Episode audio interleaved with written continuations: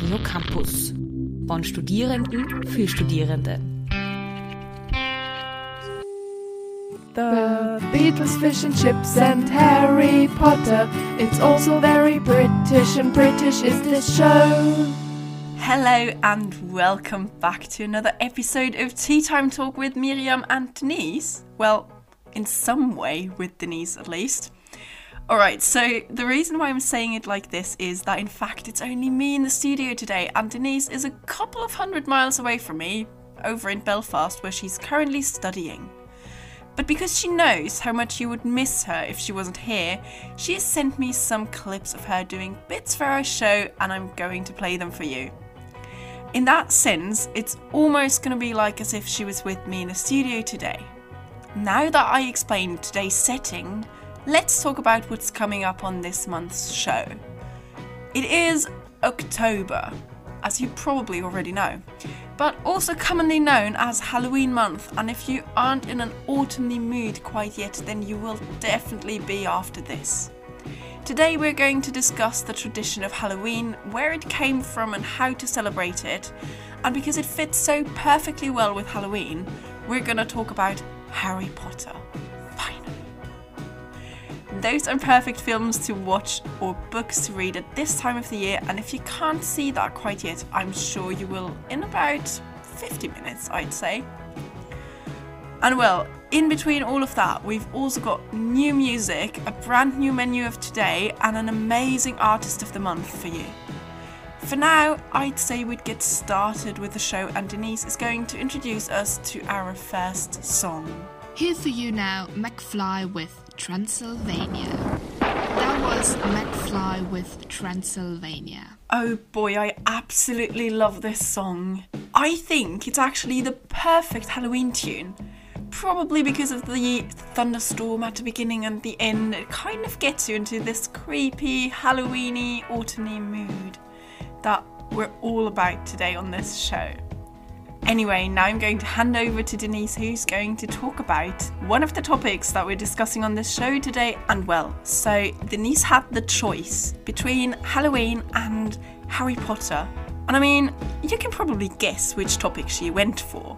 And I, I can't blame her for that at all. I probably would have done the same.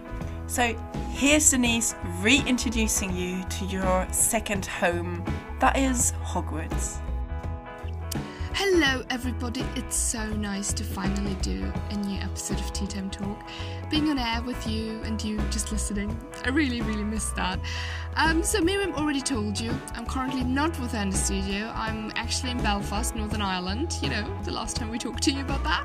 Uh, doing my master's degree at the moment. And um, that's the reason pretty much why we had to change the setting of our show a little bit for this time.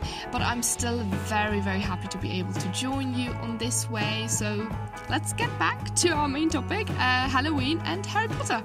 Um, so, I mean, when Mirjam said that she wanted to do a show about Harry Potter, I was literally jumping up and down because I was so excited to finally dive deep into the topic of Harry Potter.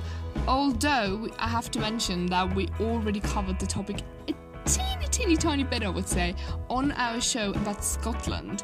But to be honest, it was like I mean, you can't talk enough about Harry Potter, can you? It's like, it was just a bit that we covered, but we didn't actually really go into the story of Harry Potter, so I'm very excited about that show right now. But let's start. Um, my first memory about Harry Potter, well, I remember it like it was yesterday. uh, when I got my first copy of Harry Potter and the Sorcerer's Stone. And I think I was about like nine years old at that time. Um, but I actually have uh, an even earlier memory of Harry Potter and how he came into my life, which is quite a funny story because the person who introduced me to the books uh, was basically my aunt, and she's just about like 10 years older than me. So basically, when I was a little kid and staying at my grandma's house, she would be in her teenage years and loving the Harry Potter books. And because there were so many of them, we would actually have like my grandma would have lying them around the house and like in every room in every bookshelf there would be one Harry Potter book. And what's so funny about that is is that the people who know the German Harry Potter covers of the books they will know that I don't know if that's actually still the case, but there used to be the fact that in every book, uh, on every book, there would be a picture of Harry Potter and with like his glasses and his scar.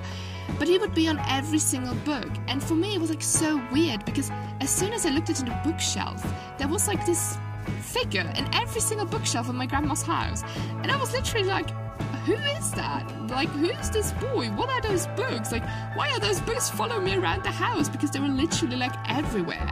And it was very weird at that age. Um, also, like, I have to mention, I couldn't read at that point. Um, so it was actually really, really weird. But um, when I was nine years old, I finally got my first copy of Harry Potter and the Sorcerer's Stone. And to be honest, my excitement at that point wasn't actually that big because I literally had no idea what they were about. Um, so uh, it was actually a very interesting journey for me to discover the love for Harry Potter because. Uh, to be honest, as a nine year old, I didn't really read such complex books. So it was actually really, really hard for me to get motivated to read the books because I didn't really understand what was going on, especially as there's like a whole magical world and so many words that were just invented for the purpose and you had like literally no idea what was going on. So my aunt was actually so kind and like so keen on bringing me into the world of Harry Potter that she read the first book with me and she read it like to me, she read it with me, then I read it to her. She explained every little bit of it to me. So she's like the main responsibility why I'm like such a Harry Potter fan and such a nerd about it. So Thanks for that, Auntie. but when I finished the first book, I just I loved it, and I like I started to read the second book immediately afterwards, and I just fell in love with them.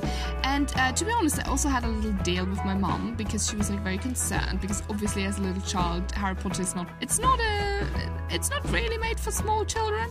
So my mom and I always had the deal um, that I would have to read the book first before I could watch the film. And back then, I thought like. Oh, Mom, you're so annoying. Why are you doing this to me? But now I actually really appreciate that she did it because I feel like First of all, I wasn't scared of the movies at all because I knew what was coming. And um, also, you know, you get so much more out of the book, obviously, because you have so much more information about this magical world. And so I am actually really, really grateful for that. And to be honest, that's a habit that I'm still kind of keeping up with. So uh, when there ever is a movie coming out that I know that's based on a book, I'm like literally like, okay, let's read the book first and then enjoy the film as well, but always have like a bit of more background information after reading the book. But yeah, anyway, back to Harry Potter. So I was very eager to read the book, and after the first book, I was just in love with this whole world that J.K. Rowling created. And to be honest, I could actually literally tell you how I got every single book. I can still remember that, but to be honest, I think we haven't really got time for that, and that would be eventually kind of boring for you, probably. So let's just jump straight to the movies. Um, so, the first film that I was actually allowed to watch at the cinema was Harry Potter and the Order of the Phoenix when I was 12 years old, of course, after reading the book, obviously. Um, which was actually very, very special for me to finally see Harry Potter on the big screen. But I would actually have to say that my favorite Harry Potter fan moment was probably something else. Uh, and you will probably quickly understand why. Um, and that's something that happened to me when I was 16 years old and, and on a language trip to Oxford over the summer. And on this language trip, we actually had to go and see a play in an open air theatre, which is kind of like um, built like a mini version of the Colosseum, if that kind of helps you to visualize that. But so anyway, the play was actually really, really boring. And so eventually I started to like look around into the audience and suddenly I saw a person that looked very familiar to me. And I asked my friend next to me, Hey, do you think this is Dean Thomas? And she literally was like, Who? I was like, Dean Thomas, you know, from Harry Potter, you know, like Seamus Finnigan's best friend? And she was like looking at him, and after like two seconds, she was like, Oh my gosh, yes, it is, it is him.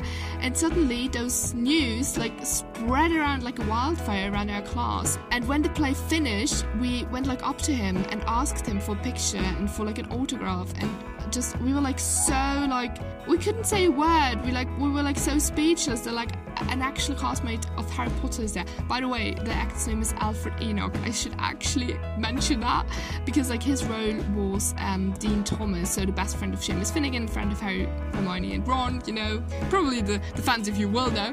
Um, and so and he was like so lovely to us, and he was like studying drama in Oxford, and that's where he was at the play, and so and he said that Emma Watson was super nice and really kind, and I was like, oh my god, another person that knows Emma Watson. So that literally just made my day. And also have to mention that, you know, at that point, like literally in the same month, the last Harry Potter movie came out in the theatre, so I was actually really, really sad that it all kind of ended. But this moment just, it, it was like the perfect ending to such a such a journey with Harry Potter. So, oh, that was such brilliant. I took a photo with him. It's still on my Facebook. If you want to look at, if you want to have a look at it, it's like, oh, I love it so much. So yeah, that's pretty much my favorite Harry Potter. Papa, my favorite Harry Potter moment, I wanted to say. And yeah, it's it's kind of crazy to think that it's been 10 years since it ended. And I remember at that moment, you know, right before the last film came out, I was literally like, how I cannot imagine a world where I'm not like waiting for the next Harry Potter film or the next book to come out. It's like it's gonna be so weird, but to be honest, it, it kind of never ended. I feel like it's like right afterwards there was like you know, Pottermore, and then of course the Universal Studios opened, and then of course the Leavesden Studios in London, and we had the Cursed Child, and then of course in 2016 we were blessed with the Fantastic Beast film, which like apparently there are so many more to come. So I feel like Harry Potter is something that's not going to end. It's not going to go away, which I'm I'm quite happy with that. I don't know about you, but I'm actually really happy. So, um, and as I've already mentioned, Pottermore, I just wanted to make one thing clear and just get it straight out of the way. I'm a Hufflepuff, guys. Yes, so I'm, I'm a proud Hufflepuff. Don't believe like, oh, oh, I'm a Hufflepuff. I'm a proud Hufflepuff, and to be honest, I already I already had fights about that, and I already had people saying like, oh my god, like uh, Hufflepuff, Ravenclaw, who wants to believe that? Honestly, are you even a real Harry Potter fan if you don't acknowledge the other two houses? Honestly, like, come on, we have like Hufflepuffs have one, one of the best personality traits that you could have. They're loyal, they're kind, they're nice. Like, come on, do you need like a better friend? I'm actually really, really glad to be a Hufflepuff. I'm, I think that suits me absolutely perfectly. So thanks Pottermore for that, and thanks Hogwarts. So officially, I'm a Hufflepuff, and I'm really, really happy about that. Well, anyway, I think now you know a little bit more about my history with Harry Potter, but I think it would be quite boring just to talk about my love for Harry Potter and also to give you at least a little bit the feeling of a connection between the two hosts. We want to do a quick fire question round with each other about Harry Potter. But before we actually do so, I would like to play some more music, and this one is Yungblud with God Save Me, but Don't Drown Me Out. That is Yungblud's new song, God Save Me, but Don't Drown Me. Alright, so we're now moving on to the lightning round, and how this is going to work is that Denise has prepared some questions, she recorded them, and also answered her own questions. So, what I'm going to do now is I'm going to play the question, play Denise's answer, and then edit in my own answer right after. Favorite book? The Prisoner of Azkaban. Same for me. Favorite character? Nymphadora Tonks. Wow, that's impossible to choose from. Um, I want to say Hermione Granger. Guilty pleasure villain. Bellatrix Lestrange. Barty Crouch Jr. Favorite spell? Riddikulus. Lumos Maxima. Favorite film? The Prisoner of Azkaban. Same. What house are you in? Hufflepuff. Gryffindor. Favorite Harry Potter food? Chocolate frog. Same. Favorite magic creature? Hippogriff. Dobby the Elf. What's your Patronus? An otter. By the way, like Hermione's. A white stallion. Favorite Weasley? Molly. Fred. Favorite professor? Professor Trelawney. Ooh, unpopular opinion. Professor Snape. Favorite merchandise did you have? Hermione's expanding bag from the seventh film. My Harry Potter wand. That was Nightmares by Easy Life. Well, thank you, Denise, for talking about Harry Potter that much. I hope that all of you are in the mood to, to go and watch or read Harry Potter right now. At least that's what I'm probably going to do as soon as this show is over. I actually have to say, I had to go in Pottermore to find my Patronus, and I hadn't been on Pottermore for like years. So I opened it and I dived right back in and realised, hey, where was I all the time? Why didn't I spend more of my time on Pottermore? So, in case you guys need me at any point within the next couple of weeks, I'll probably sit in my room and dream of being a wizard or so. Okay, that that does sound really sad. Um, but being a wizard is never sad at all. Anyway, guys, we're halfway through this show, and I guess that it's time to talk about Halloween now. So, today I'm the expert on Halloween, and I've got all of the background information for you because I guess that at some point you probably heard about Halloween not being a traditional American holiday, but that it comes from Ireland. However, who remembers history like ever? I should because I study it, and that's why I'm going to tell you where the tradition of Halloween as we celebrate it today came from originally. So, Halloween, as we all know, is celebrated on October 31st. Traditionally, it's a Celtic holiday. The tradition originated with the ancient Celtic festival of Samhain. By the way, the spelling of that is nowhere close to how you pronounce it. You spell it S A M H A I N and pronounce it Samhain. Brilliant. The Irish language. Anyway, so at this festival, people would light bonfires and wear costumes to ward off ghosts. This day marked the end of summer and the harvest, and the beginning of the dark, cold winter, time of the year that was often associated with human death. Celts believed that on the night before the new year, the boundary between the worlds of the living and the dead became blurred. On the night of October 31st, they celebrated Samhain when it was believed that the ghost of the dead returned to Earth. In the 8th century, Pope Gregory III designated November 1st as a time to honour All Saints, a day that we celebrate in Austria as well, by the way. Soon, All Saints' Day incorporated some of the traditions of Samhain. The evening before was known as All Hallows' Eve and later Halloween. Over time, Halloween evolved into a day of activities like trick or treating, carving jack o' lanterns, festive gatherings, wearing costumes, and eating treats, but I don't think that I have to tell you about that. It's been a long, long day, and all you want is a four star meal prepared by Jamie Oliver or maybe Gordon Ramsay. And so you walk up to the fridge and expect to find your readily prepared meal. You open it and you see it's empty. So, in desperation, you ask yourself, What's on the menu today? Alright, so as you might have guessed, it is now time for one of my favourite parts of the show, and this is probably because I finally get to talk about food. One of the topics that is very close to my heart. I'm going to introduce you to a very traditional Halloween food today, and that is Irish barmbrack. In olden times at Halloween, which coincided with the harvest, the fruit would be gathered to make the Christmas cakes, as this was a way to preserve the fruits, which were a great luxury. The eggs, which were free range and seasonal, would be scarcer as the winter months rolled on, and the butter too would be getting scarce.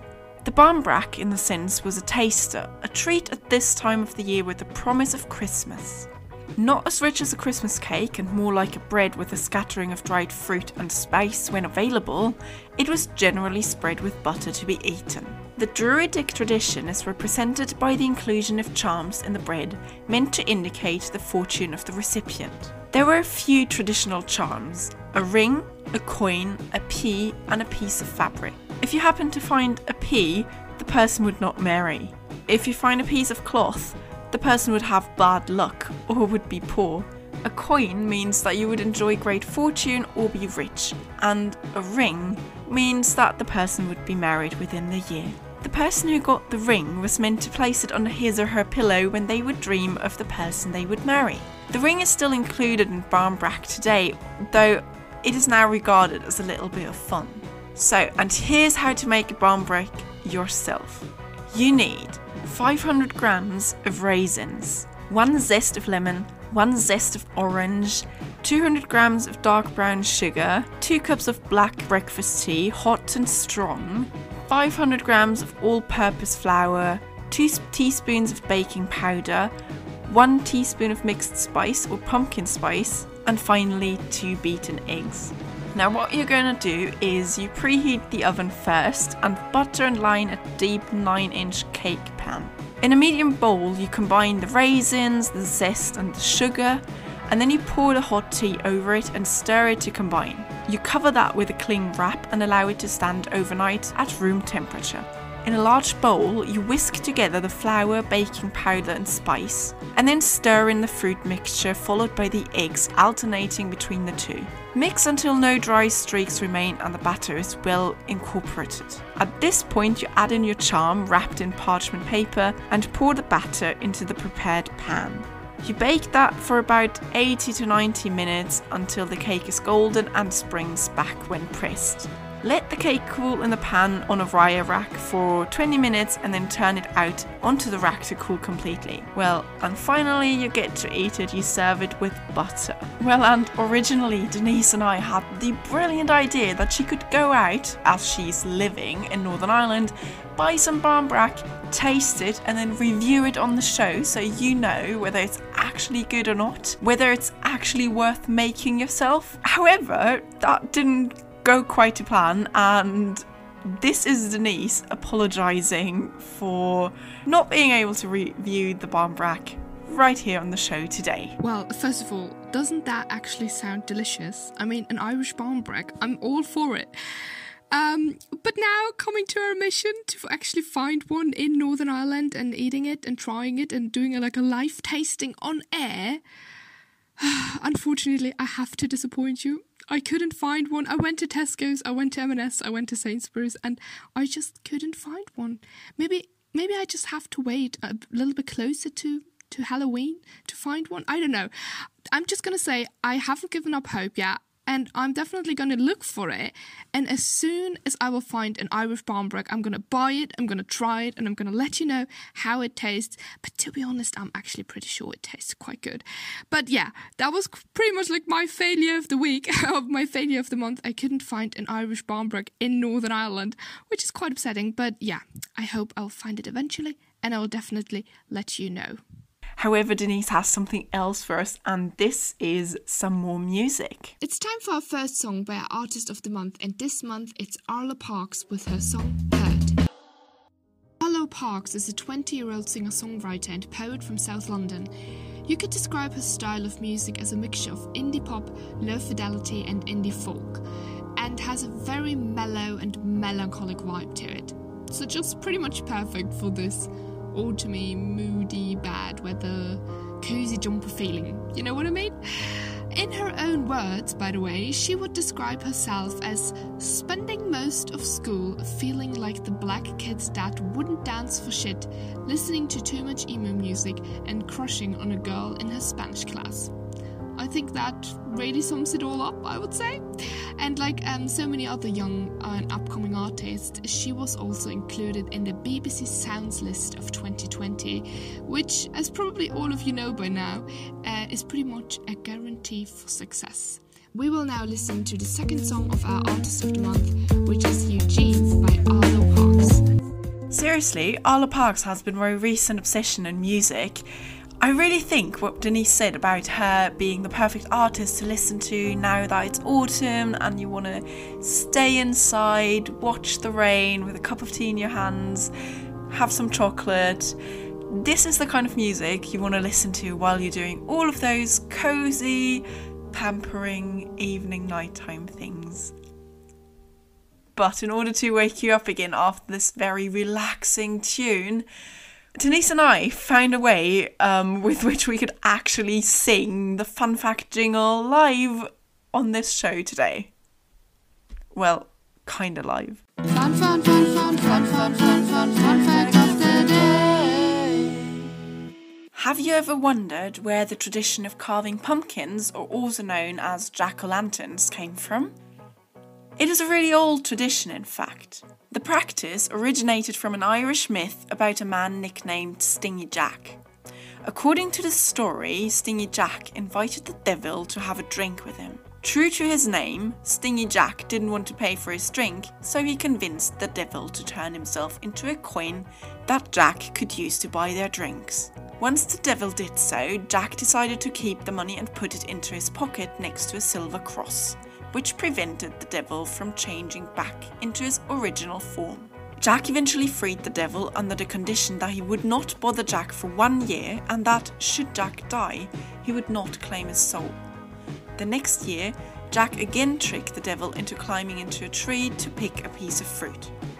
While he was up in the tree, Jack carved a sign of the cross into the tree's bark so that the devil could not come down until the devil promised Jack not to bother him for 10 more years. Soon after Jack died, as the legend goes, God will not allow such an unsavory figure into heaven. The devil, upset by the trick Jack had played on him and keeping his word not to claim his soul, would not allow Jack into hell. He sent Jack off into the dark night with only a burning coal to light his way. Jack put the coal into a carved out turnip and has been roaming the earth with ever since the Irish began to refer to his ghostly figure as Jack of the Lantern, and then simply Jack o' Lantern. In Ireland and Scotland, people began to make their own versions of Jack's lanterns by carving scary faces into turnips or potatoes and placing them into windows or near doors to frighten away Stingy Jack and other wandering evil spirits. In England, large beads are used. Immigrants from these countries brought the jack o' lantern tradition with them when they came to the United States. They soon found that pumpkins, a fruit native to America, make perfect jack o' lanterns. Fun, fun, fun, fun, fun, fun, fun, fun, fun. Alright, two things, guys. First of all, what do you think of our new fun fact jingle? Should we should we keep it? Maybe I don't know. Um, it's be- it's definitely better than our usual live singing versions because they are a mess. This is a bit of a mess as well because it literally took me two minutes to make that. Um, but let's pretend I put more effort into it and yeah, let us know whether you want us to keep that jingle or whether we should try and sing badly again, like really badly. Alright, and then the second point I want to make is I don't know about you, but I feel as if I first heard about this whole jack o' lantern story for the first time last year when I was in Ireland myself, and I absolutely love this story. It is so cute, and now it makes so much more sense why we carve out pumpkins and put them in front of our doors. Because so far, I think the version I knew is that, that they were supposed to uh, scare off the evil spirits, but I'm pretty sure that I didn't know that they were also supposed to scare off Stingy Jack. I guess what this story tells you as well is don't play any games with the devil. On that note, how is your Halloween mood going? Are you all excited yet? Are you still a bit in between things? Are you not sure whether Halloween is a great holiday to celebrate or not? Well, let me tell you something. Halloween, obviously, the way we celebrate it is an American tradition. However, what we tried doing on this show is to show you that Halloween, Halloween itself, the day does not have to be celebrated in the full on American way, but that you can make October your Halloween month and just celebrate it being autumn and it getting cozier and trying to get yourself into a Christmassy mood. Yeah, it was obvious that I would turn this Halloween talk into a Christmas talk eventually. But I think it is very closely related. It is autumn now, time to stay in because you can't go out at night anymore. And at the moment, with the whole corona regulations, you can't go out anyway, really. So you might as well have a Netflix party at home. And if you don't know which films to watch, I'm here for you. So I will start with the ones that are a bit scarier and that I personally would probably skip. Um, the scariest one of my list is The Awakening. Disclaimer I haven't seen it, I'm not going to watch it, but you might go and see it. It might be really good. I don't know. But something that I can definitely recommend is The Woman in Black. Even though I have to say, I saw that one at the cinema when it came out, um, and it was scary as hell at the cinema. And then I saw it again on TV, and I'm not sure, maybe it was the fact that I've seen it before, but it didn't seem to be that scary. So even if you if you're even if you're someone who scares easily, The Woman in Black might be a film that you might want to go for if you're looking for something that is at least really creepy. I wouldn't call it a horror film, it's more of one of those ghost films. Alright, but let's move on to the types of films that I know much more about, and those are the fun Halloween movies. So, something I, that I can definitely recommend, and I like watching it, it every now and then, even though I'm not a big fan of musicals myself, is the Rocky Horror Picture Show.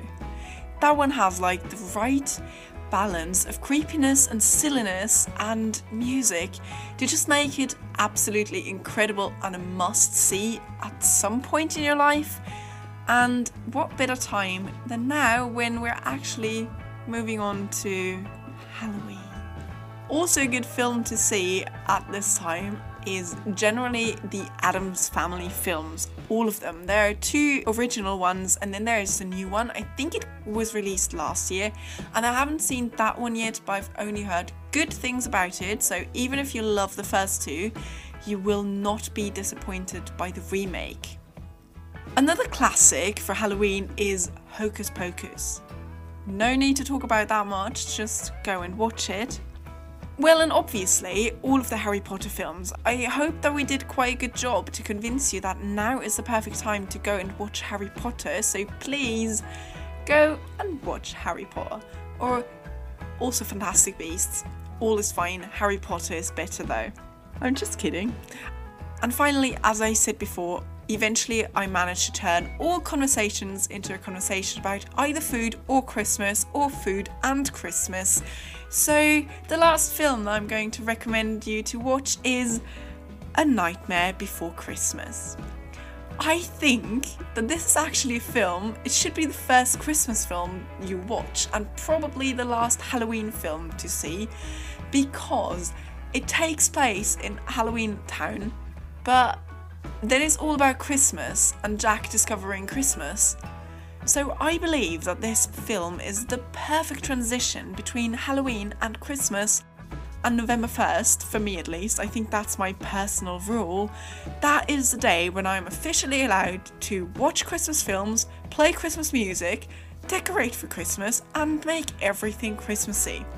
And if that's already too much for you, I'm sorry, but I'm pretty sure that one of our next shows is definitely going to be a Christmas show, and I'm super excited for that.